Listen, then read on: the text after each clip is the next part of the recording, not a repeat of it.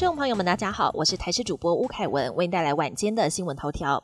去年二月爆发乌俄战争，今年十月又发生以巴战争，国际战事频传，不少民众担心，如果台湾也遇到战争或是灾难时，求生必备物资该如何准备？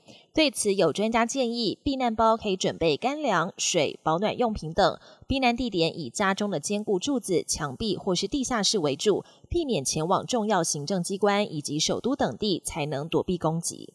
今年九月天气依旧很热。根据美国国家海洋及大气总署公布的资料分析，今年九月全球地表温度平均比二十世纪高了一点四四度。就连前气象局长郑明典也发文直呼，这种增温很不寻常。而根据预测，因为加上圣婴年加持，二零二三年将有百分之九十九几率打破二零一六年高于长期平均温度零点九九度纪录，成为历史上首度突破比长期平。均温度高出一度。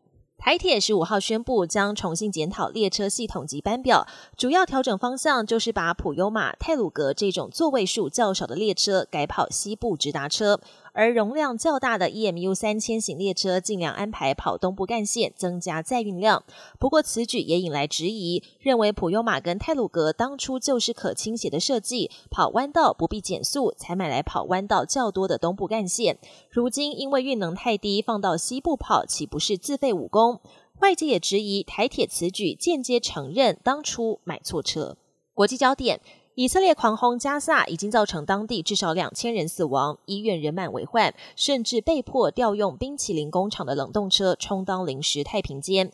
尽管如此，以色列依旧要求加萨北部二十二家医院将两千多位病患撤离至南部，但南部医院早已不堪负荷。世界卫生组织表示，这么做形同宣判患者死刑。就在以色列要对巴勒斯坦展开大规模地面进攻之际，全球各大城市声援巴勒斯坦的示威遍地开花。英国伦敦跟法国巴黎的游行集会上都出现零星警民冲突。英国广播公司 BBC 的总部大楼十四号甚至遭到一个名为“巴勒斯坦行动”的组织泼洒红漆。日本磁浮列车位在山梨县的第一南巨魔隧道，历经长达一年半的挖掘，十三号终于正式贯通。这条磁浮列车路线衔接东京、大阪、名古屋，打造八千万人口、全球最大的一日生活圈。但在静冈线的路段环评卡关，二零二七年通车的计划恐怕会跳票。